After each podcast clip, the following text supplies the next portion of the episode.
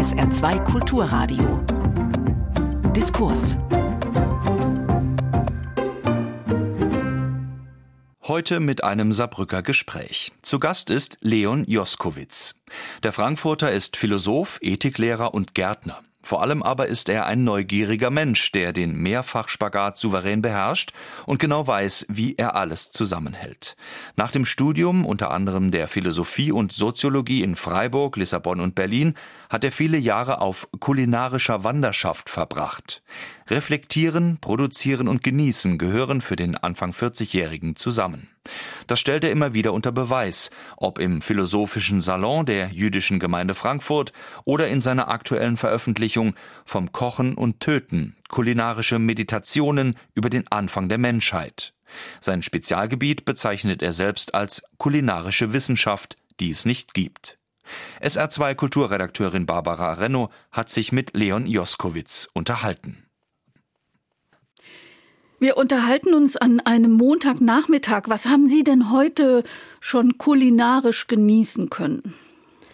Ich habe heute Morgen einen Kaffee getrunken und einen Porridge gegessen, also einen gekochten Haferbrei mit Obst. Selbst gemacht. Ja. Essen ist ja kein ganz einfaches Thema in unseren Zeiten. Essen ist mit Krankheit heute verbunden. Manche essen viel zu viel, manche essen zu wenig. Es ist mit Überfluss verbunden. Was sagen denn unsere Essgewohnheiten über unsere Gesellschaft aus derzeit? Die sagen sehr viel aus und das ist auch der Grund, warum ich mir dieses Thema gewählt habe, weil ich ja von Hause aus Philosoph bin und ich habe nach einem Thema gesucht, das uns unmittelbar betrifft und das die Möglichkeit bietet, mit diesen philosophischen, wie ich finde, sehr wichtigen Fragen, die uns alle angehen, mit denen in Nahkontakt zu kommen, ohne gleich wissenschaftlich oder akademisch zu werden, sondern aus dem Leben, aus dem Menschlichen heraus etwas aufzugreifen. Und da ist eben das Essen, die Ernährung, die Gesundheit, die Krankheit, die Sie auch ansprachen, sind sehr gegenwärtige Themen, die alle Menschen unmittelbar betreffen und sich mit denen auseinanderzusetzen, dort zu beginnen, um dann größere philosophische Fragen zu betrachten, das fand ich einen spannenden Ansatz. Konkret kann man wirklich alles ablesen. Also äh, sowohl die Möglichkeiten, wie man die Welt besser gestalten könnte, als auch die ganzen Verwerfungen, die unsere Zivilisation zurzeit zu bieten hat. Die lassen sich alle auch an unseren kulinarischen Praktiken, an der Art, wie wir essen, wie wir uns aus der Welt nähren, ablesen.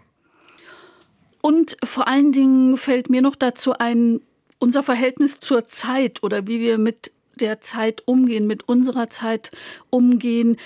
Denn wir verwenden ja gar nicht mehr so wahnsinnig viel Zeit zu unserer Nahrung zu kommen. Die kommt ja eher zu uns, weil sie uns an allen Ecken und Enden begegnet und wir auch den zwischendurch Snack fast zur Hauptsache an so einem Tag manchmal machen.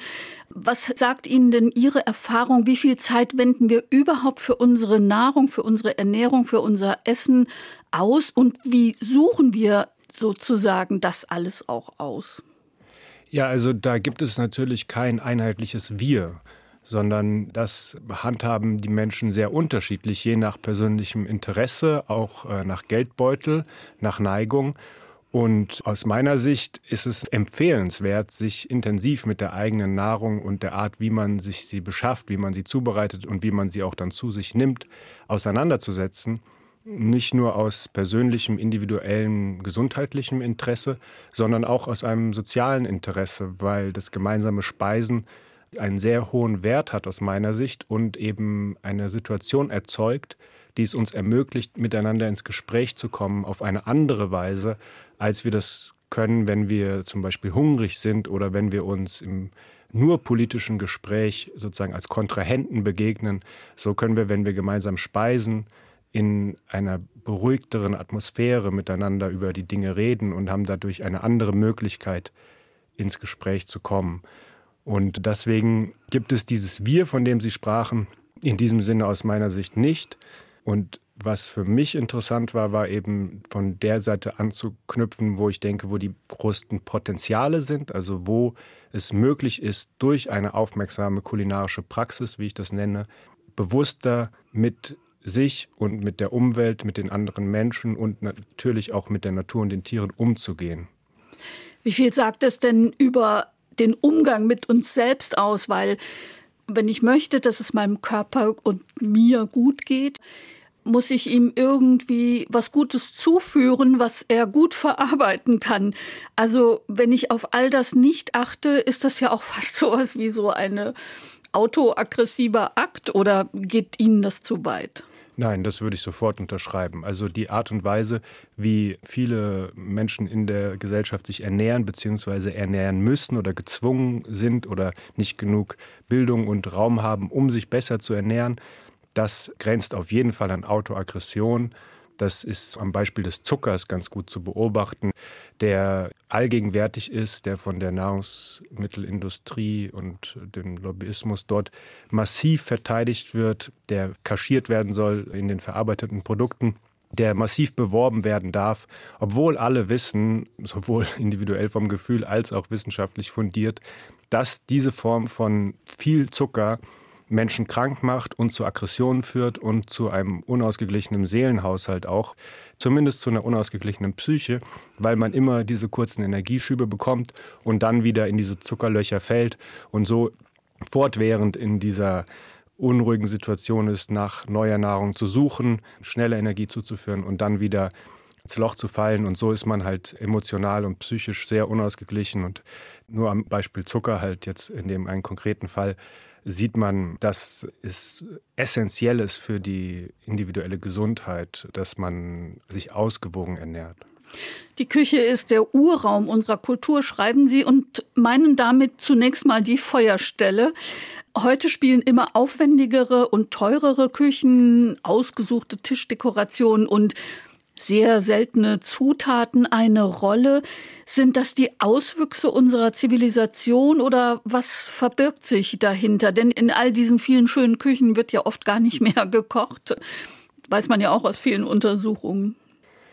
Das ist Ausdruck dieser fehlgeleiteten Zivilisation, dieser Sackgasse, in der wir stecken, dass die Menschen, die eigentlich das Potenzial haben, also sowohl den Raum als auch die Zeit als auch das finanzielle Vermögen, dass sie ihr Leben nach ästhetischen oder ethischen Kriterien gestalten könnten, dass die halt ihren Raum mit sinnlosem Konsum und Luxus füllen und dann aber gar nicht wissen, was sie damit anfangen sollen.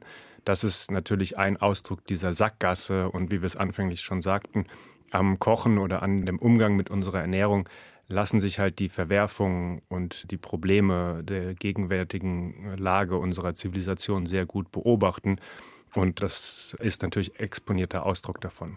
Was macht denn überhaupt einen guten Koch, eine gute Köchin aus in unser aller wahren Leben? Also ich würde jetzt mal die Sterneküche jetzt erstmal außen vor lassen, denn in die Situation geraten ja nicht viele von uns, Sterneköchin oder Koch zu werden. Ja, das ist auch nicht zwangsläufig sozusagen der Untersuchungsgegenstand, wenn man über gute Köche oder Köchinnen sprechen und nachdenken möchte. Zuerst ist eine Neugier, ein Interesse an dem guten Essen, an dem leckeren Essen, an den Grundzutaten, an dem Material sozusagen, das man beim Kochen verarbeitet. Und jetzt könnte man fragen, woher kommt die Neugier, aber das ist halt vielleicht eine unlösbare Frage. Also gute Köche und gute Köchinnen haben ein Interesse an dem Essen. Und dann ist es ein handwerkliches Geschick. Also es braucht eine gewisse handwerkliche Könnerschaft, um gut zu kochen. Und es braucht eine Menge Erfahrung im Umgang mit den Gewürzen zum Beispiel und den Kombinationen Erfahrung.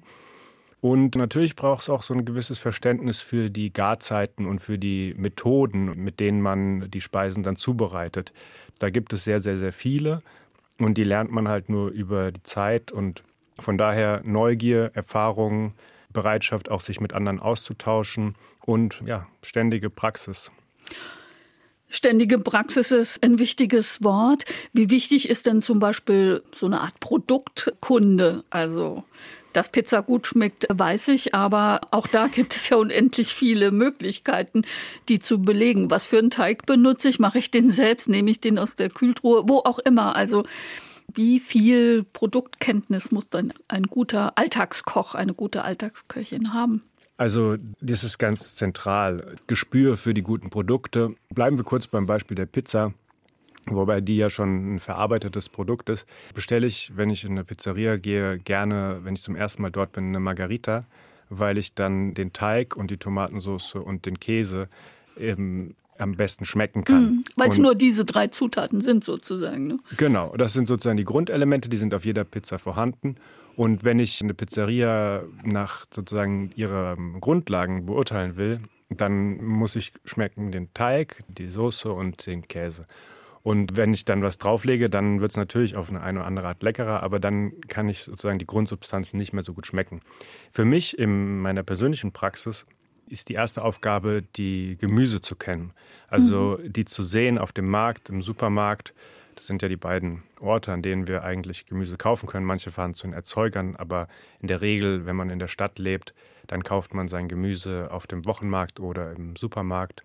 Und dort muss ich in eine Art Näheverhältnis, intuitives Näheverhältnis zu diesen Produkten, zu diesen Lebensmitteln eintreten und meinen Instinkten oder meiner Intuition trauen. Und das ist auch eine Form von Erfahrung, die ich dabei entwickle, wenn ich mich darauf einlasse. Und natürlich hat es mit einem Bezug auch zu den Händlern dann zu tun. Also wenn man auf dem Wochenmarkt einkauft, was ich sehr empfehlen kann, wenn man die Möglichkeit hat, ein oder zweimal die Woche frisches Obst und Gemüse auf dem Wochenmarkt einzukaufen, da hat man wesentlich mehr von, als wenn man die Produkte im sogenannten Supermarkt kauft. Und dort kann man auch ein viel besseres Näheverhältnis zu den Produkten entwickeln, eine viel bessere Kenntnis, weil die saisonal da sind. Also die Erzeuger, die meisten Erzeuger, die wirklich noch in der Umgebung der Städte ihre Produkte selber anbauen, die bringen halt das mit, was gerade Saison hat. Und es ist halt sehr sinnvoll, die Dinge zu essen, die gerade reif sind und das dann zu ergänzen mit anderen Nahrungsmitteln, die halt praktisch sind oder die man auch so gerne isst. Aber sich an der Saison, an den Jahreszeiten zu orientieren, ist sowohl finanziell als auch aus ernährungsphysiologischer Sicht sinnvoll. Und was macht einen guten Esser eine gute Esserin aus? Also landläufig versteht man ja darunter zunächst mal, dass der gerne große Mengen zu sich nimmt. Das ist aber ein guter Esser, sagt man ja gerne. Aber diese Doppelbödigkeit hat ja durchaus auch den Kern, dass man Essen genauso lernen muss, wie man Essen zubereiten lernen muss. 100 Prozent.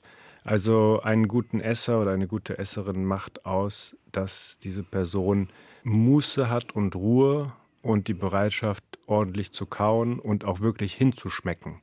Also das ist ein ähnlicher Prozess wie bei der Rezeption von Kunstwerken, wo man auch einfach sich die Zeit nehmen muss, um vor einem Bild oder bei einem Musikstück zu verweilen und sich darauf einzulassen, um die Erfahrung kommen zu lassen, um die sinnlichen Geschmäcker, die sinnlichen Sensationen wirklich wahrnehmen zu können, muss man dem Raum geben. Und das ist die Voraussetzung dafür, dass sozusagen die Arbeit, die viele Arbeit, die häufig hinter einer Speise steckt, dass die auch gewertschätzt werden kann und dass sie auch ihr volles Potenzial jetzt rein im gustatorischen Sinne entfalten kann. Wo haben Sie das denn alles gelernt und wann haben Philosophie und Kochen in Ihrem Leben und in Ihrer Arbeit zueinander gefunden? Also gelernt habe ich das im Laufe der Jahrzehnte. Ich glaube, ich esse schon immer gern. Ich war sogar äh, bei den Eltern meiner Freunde schon in der Grundschule beliebt, weil ich äh, so ein guter Esser war. Sicherlich auch gerne viel gegessen habe, aber äh, nie vergessen habe, die Köche zu loben und die Köchin. Und dadurch wurde ich eben da immer gerne eingeladen, weil ich das gewertschätzt habe, mhm. dass da diese Arbeit reingesteckt wurde, wenn wir als Kinder von der Schule nach Hause kamen. Und das hat sich dann so fortgesetzt und irgendwann habe ich gemerkt, dass ich selber kochen lernen muss, wenn ich sehr gut essen will. Oder ich muss sehr viel Geld verdienen, aber das war für mich nie wirklich eine Option. Es ist ja auch keine Garantie, sozusagen. Ne? Wenn Dass, man, wenn man irgendwo hingeht, viel Geld bezahlt, man auch gut isst. Das stimmt, wobei es tatsächlich schon so ist, dass Wohlstand zu besserer Ernährung mm, führt. Mm, Und das mm. ist etwas, was leicht vergessen gerät bei allem Reden. Deswegen vermeide ich das auch so ein bisschen von guter Ernährung und Bewusstsein und Gemüse und so weiter und ausgewogen und nachhaltig.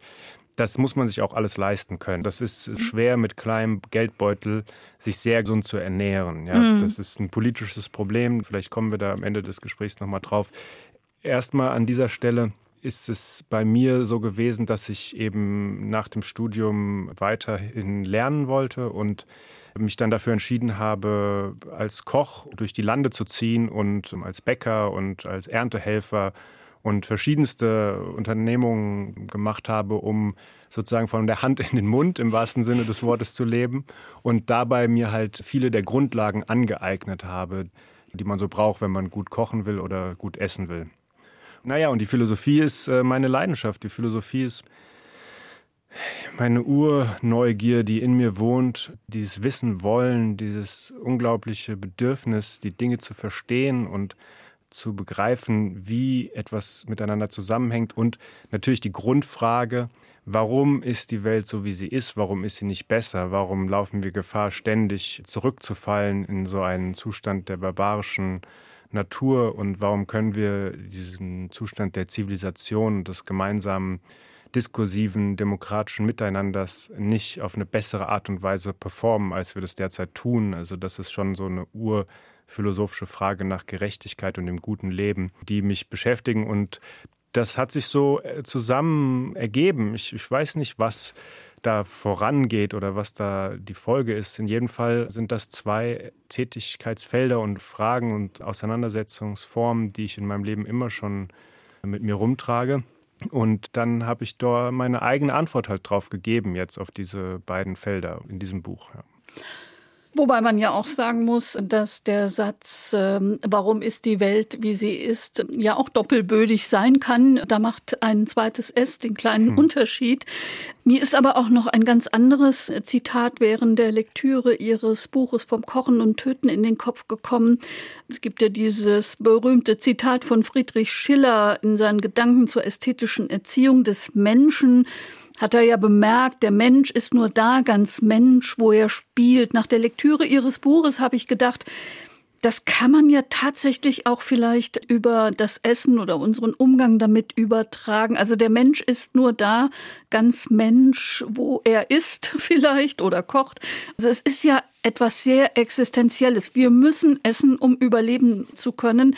Ja, würden Sie da mitgehen, dass auch so eine Art ästhetischer Erziehung am Herd gut ist für uns Menschen? 100 Prozent. Also es gefällt mir sehr gut, dass Sie das so da adaptieren. Der Mensch ist nur der Mensch, wo er kocht. Ganz Mensch sozusagen. Ganz Mensch, ja. kocht. Und es geht wirklich darum, weil das Essen selber, das teilen wir ja mit den Tieren. Die Tiere nähren sich auch aus der Welt genau wie wir Menschen. Der Unterschied ist, und deswegen ist auch eben vom Kochen und Töten meine Antwort auf diese Frage, was sind wir eigentlich für Lebewesen, wie stehen wir eigentlich in der Natur?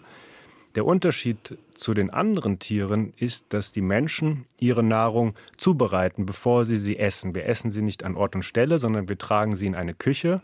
Heute sagt man einkaufen, früher sagte man sammeln.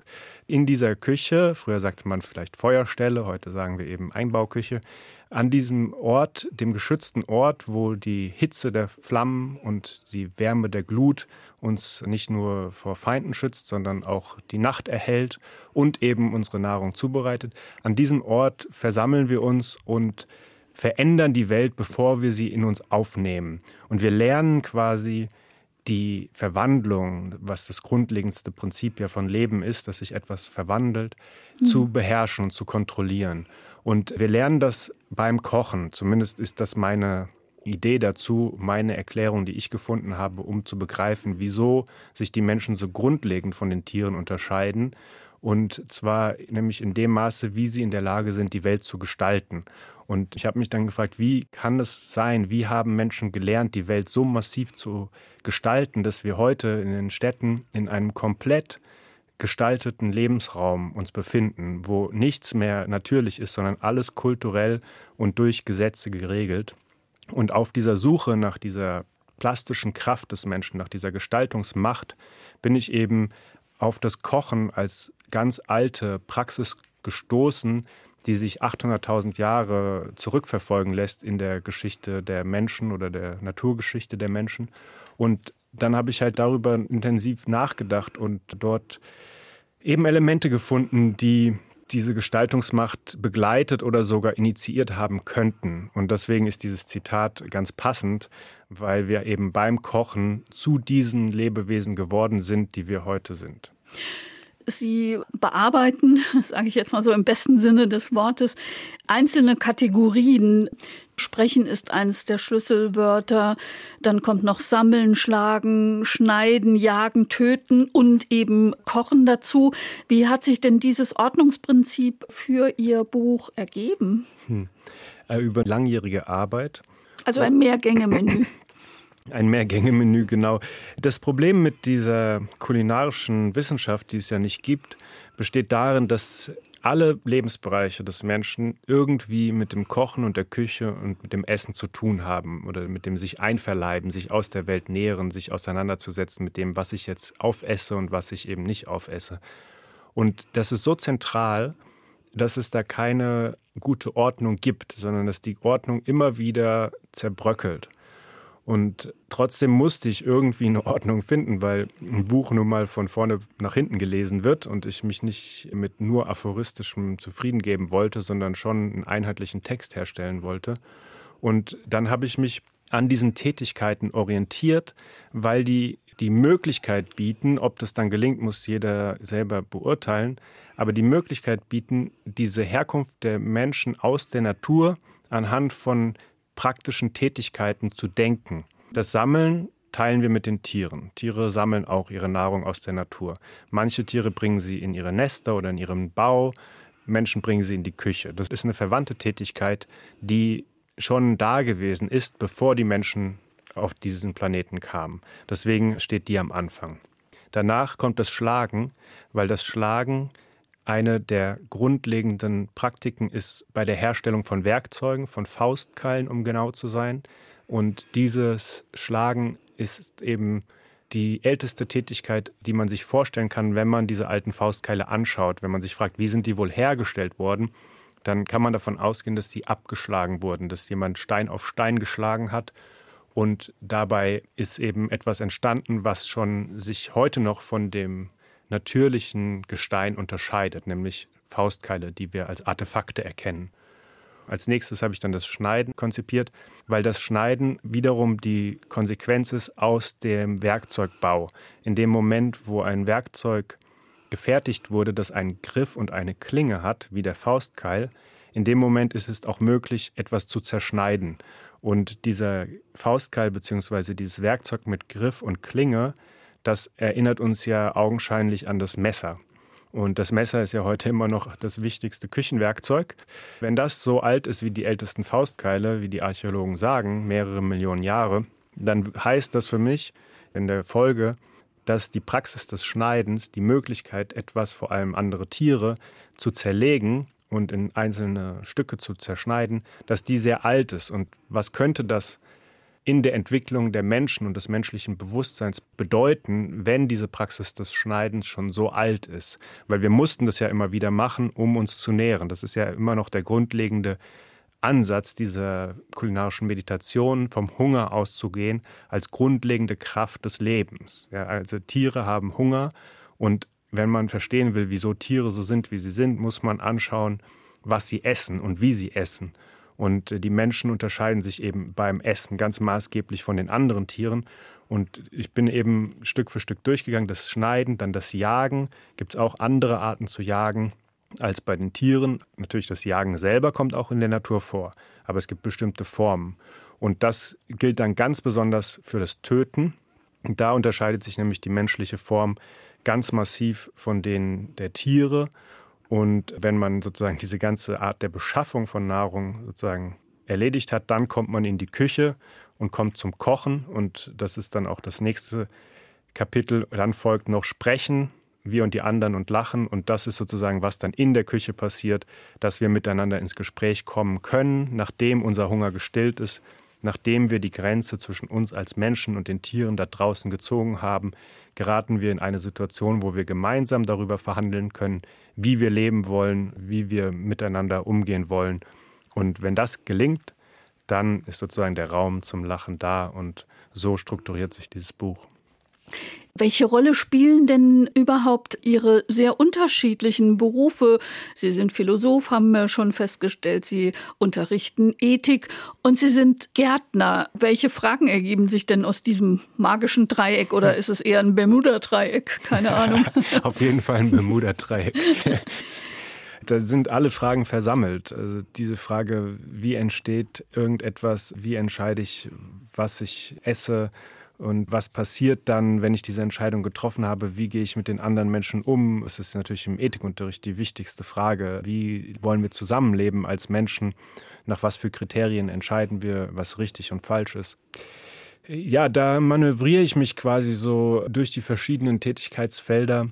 Aber das sind sicherlich die Felder, in denen ich meine Gedanken zur Welt am besten finden kann weil halt da diese Nähe auch zu dem Konkreten da ist. Das ist, glaube ich, sehr wichtig bei mir, dass ich in Kontakt trete mit meiner Umwelt und ob das beim Gärtnern ist, wo ich in die Erde rein muss oder beim Kochen, wo ich die Zutaten, die Lebensmittel anfassen muss, an ihnen riechen muss, sie schmecken muss, sie mir einverleiben muss oder darf.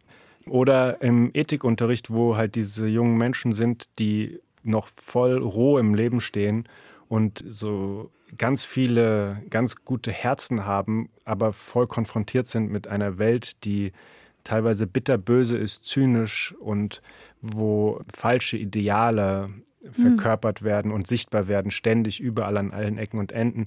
Und mit denen halt sozusagen am offenen Leben zu denken und diesen Prozess zu begleiten von dieser kindlichen Naivität hin zum jungen Erwachsenenleben, wo man sich behaupten muss und Stellung beziehen muss in dieser Gesellschaft. Das macht mir Spaß, da fühle ich mich selber lebendig, wenn ich dort tätig bin und vielleicht sind das verbindende Elemente. Ja, gerade der äh, Garten ist in unserer Kultur, in unserer Ideen- und Religionsgeschichte ja ein sehr, sehr wichtiger Ort. Also der verlorene Garten Eden steht im Alten Testament für das Paradies, in dem auch verbotene Früchte gewachsen sind, die wir Menschen, und das gehört auch zu uns, genascht haben, an mhm. denen wir genascht haben und äh, es bitter bezahlt haben. Voltaires Candide, jetzt sind wir in der Aufklärung angelangt, der stellt am Ende seiner Irrungen und Wirrungen fest, il faut cultiver notre jardin, wir müssen unseren Garten bestellen und meint damit natürlich auch all das Soziale, was damit zusammenhängt. Welche Rolle spielt denn der Garten in Ihren kulinarischen Meditationen? Hm, da spielt er eine untergeordnete Rolle. Also ich beziehe mich zwar auch an einer Stelle auf diese, jetzt hätte ich fast gesagt Fabel, aber es ist ein schmaler Grad auf den Mythos von Adam und Eva und dem Griff nach der verbotenen Frucht, weil es mir so eine schöne Vorstellung ist, dass die Geschichte der Menschen mit einer Erkenntnis über die Essbarkeit einer Frucht beginnt. Das ist ja quasi die Urerzählung dass die Menschen harmonisch in diesem Paradies wohnen, tiergleich, ohne Erkenntnis, dumm. Und in dem Moment, wo Eva sich eben fragt, kann ich diese Frucht jetzt essen, obwohl mir eine äußere Stimme, klassischerweise Gott, ich würde sagen die Instinkte, ihr einreden, du sollst die nicht essen, du darfst die nicht essen, du wirst sterben, trotz dieses Gefühls zu dieser Frucht gibt es etwas in Eva, was stärker ist. Und das ist ihre Neugierde, ihr Wille zum Wissen. Und sie greift nach der Frucht und isst diese Frucht. Und wieder das böse Versprechen überlebt sie. Sie muss zwar den Ort der Natur, diesen paradiesischen Garten, verlassen mit ihrem Mann, aber sie überlebt. Und vielleicht ist es ein diabolischer Tausch, aber sie hat das Leben der Menschen, das Leben der wissenden Geschöpfe gegen das Leben der Tiere eingetauscht.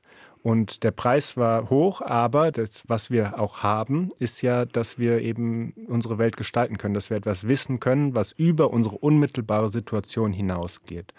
Und diese Situation, in der wir uns als Menschen befinden, dass wir eben nicht unmittelbar in der Gegenwart stehen, zwangsläufig, sondern dass wir unser Leben entwerfen können, dass wir nach unserer Herkunft fragen können und unser Leben in die Zukunft entwerfen können, das sind doch schon tolle Fähigkeiten und die sind begleitet in dem biblischen Mythos vom Auszug aus dem Paradies, vom Auszug aus dem Garten. Also ich glaube, Ganz viele andere Tiere hätten auch zu Menschen oder andersartigen Geschöpfen werden können. Vielleicht sind sie es auch vor 200 Millionen Jahren schon mal geworden, weil kann man leider nicht wissen.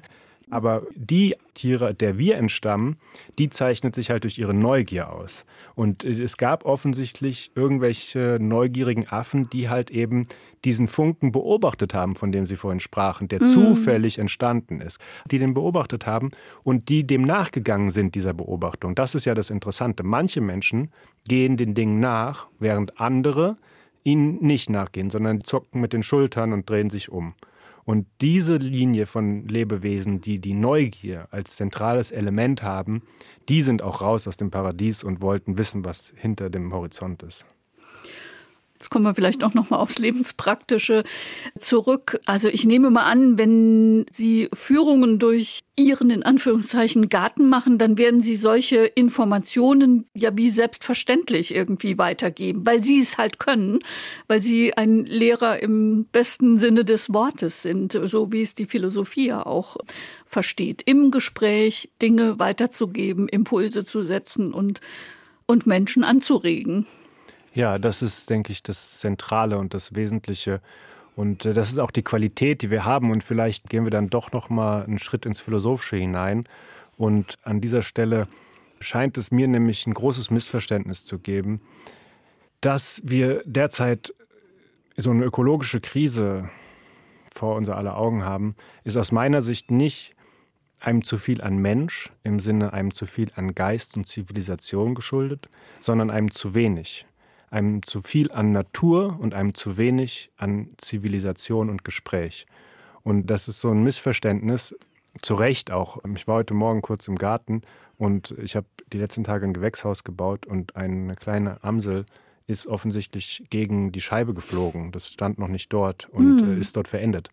Und jetzt kann man natürlich vollkommen zu Recht sagen, der Leon Joskowitz hat da halt ein Gewächshaus hingebaut und jetzt ist da halt eine Scheibe und die Amsel, die da normal immer lang fliegt, ist halt gegen die Scheibe geflogen. Und da sieht man es doch, der Mensch ist der Bösewicht und hat zum Tod des Vogels beigetragen. Stimmt. Und trotzdem ist sozusagen das an sich nicht das Problem, sondern das Problem ist, dass es keine gute Antwort darauf gibt, was wir eigentlich hier machen sollen auf diesem Planeten, wenn wir die Notwendigkeiten erledigt haben. Wenn wir sozusagen unsere Natur, die Hunger hat, die schlafen will, die Nähe will, die sich auch entfalten will, wenn wir der eine gewisse Erfüllung anheimkommen lassen haben, dann muss es trotzdem noch weitergehen. Zumindest scheint es uns so. Und darauf haben wir noch keine gute Antwort gefunden. Und die Antwort, die darauf zu finden wäre, lässt sich halt nur im gemeinsamen Gespräch zwischen den Menschen finden. Die kann man nicht von außen irgendwie drauf setzen. Und dieses Gespräch, das ist dann wirklich erst das Menschliche. Dieses Streben nach mehr und nach weiter und weiter und weiter, das ist eigentlich die Natur in uns Menschen. Das kann man auch im die Garten. Gier sozusagen. Genau, Gier oder diese Lust oder Freude könnte man das auch nennen. Also mhm. Also wer es jetzt die letzten Tage im Garten war oder auch in Parks sieht, wie die Pflanzen wachsen, das ist verrückt. Und überall, wo irgendwie der Mensch irgendeinen Kulturbau zurücklässt, dauert es ein, zwei, drei Jahre und dann ist es überwachsen. Und diese Kraft, die auch sich in der menschlichen Kultur zeigt, also in der menschlichen sozusagen, in diesem Willen zur Vermehrung und zur Verbreitung, das ist alles noch Natur. Das ist Natur in uns.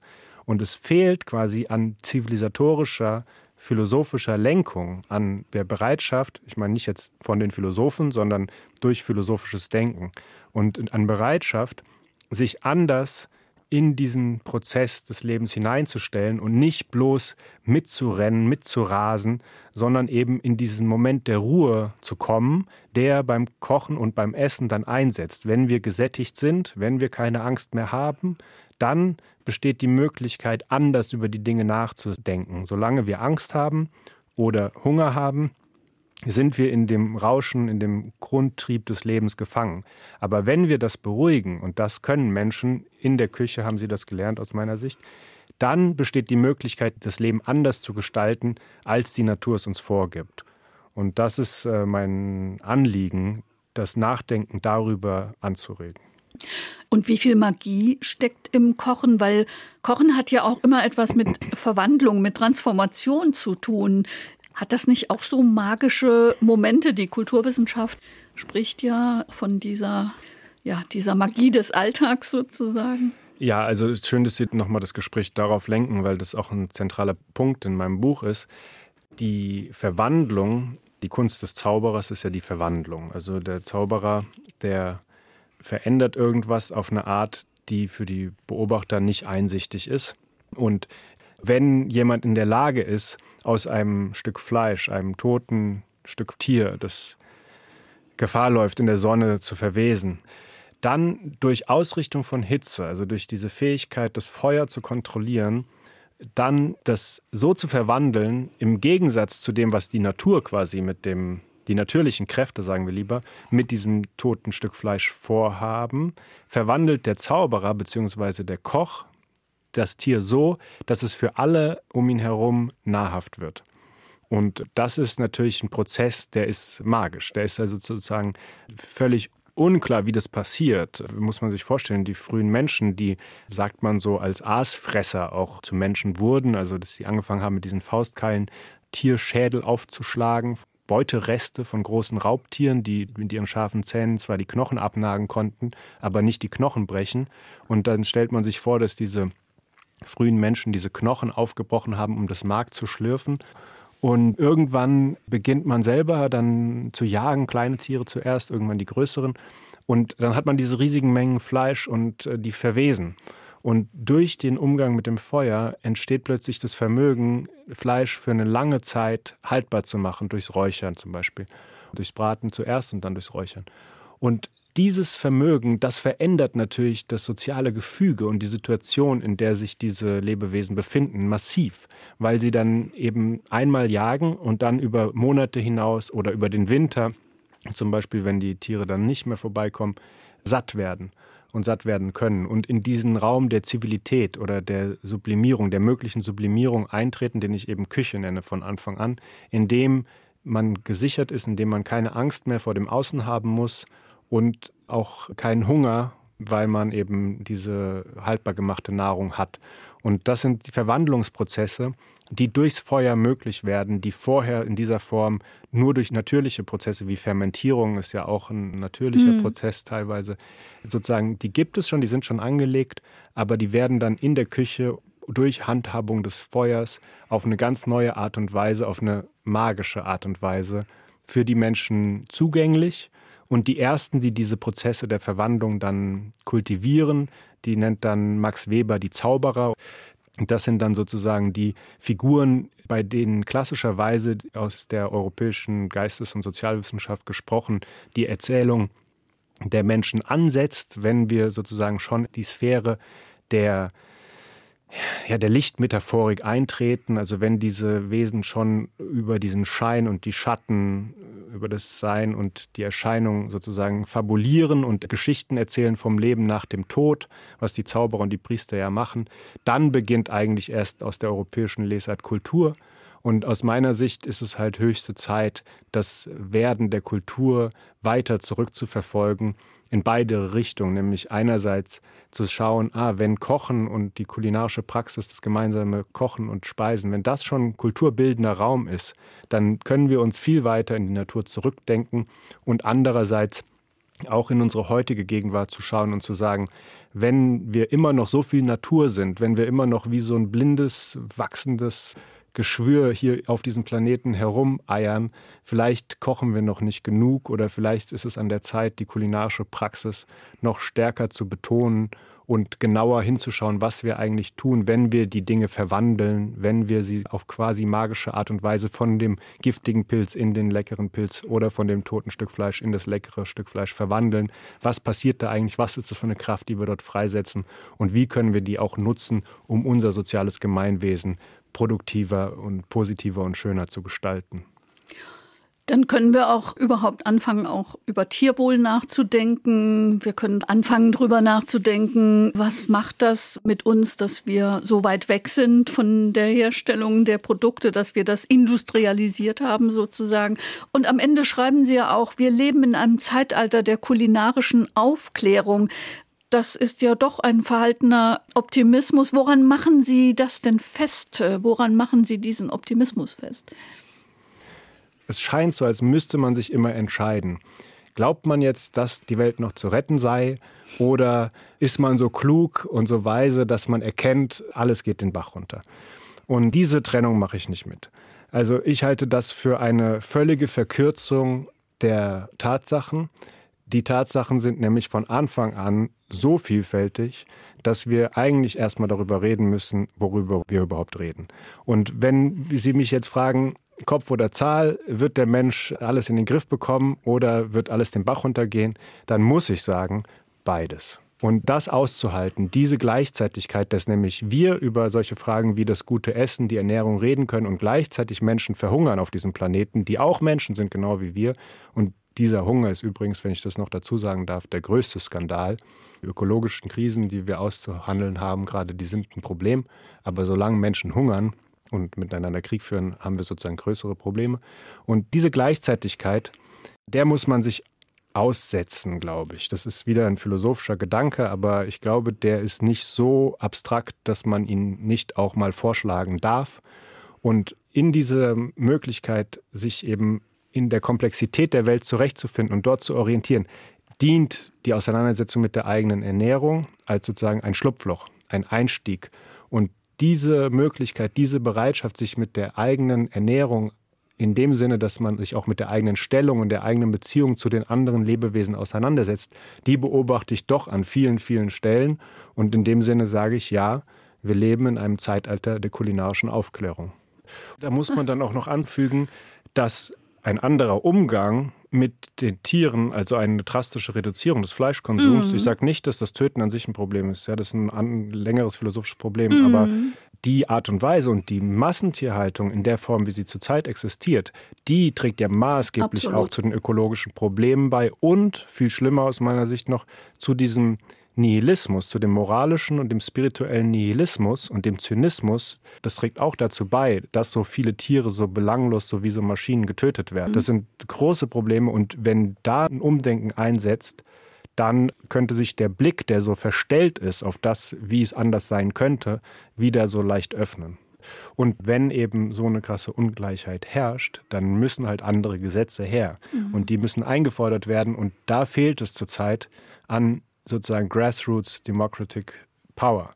Und diese Frage, wie kann die erzeugt werden, die habe ich mir auch gestellt. Und da denke ich eben, es braucht diese kulinarischen Räte. Es braucht diesen Austausch auf der einfachsten, basalen Ebene des täglichen Überlebens, um eben diesen Wert des gemeinsamen Gesprächs neu zu denken, den neu in den Alltag, auch in den demokratischen Alltag einzubringen, um diese Kraft zu erzeugen. Ja, Barbara Renno im Saarbrücker Gespräch mit dem Philosophen, Ethiklehrer und Gärtner Leon Joskowitz. Sein neues Buch Vom Kochen und Töten, kulinarische Meditationen über den Anfang der Menschheit, ist im Westend Verlag erschienen. Das Gespräch mit Leon Joskowitz finden Sie auch als Podcast auf sr2.de.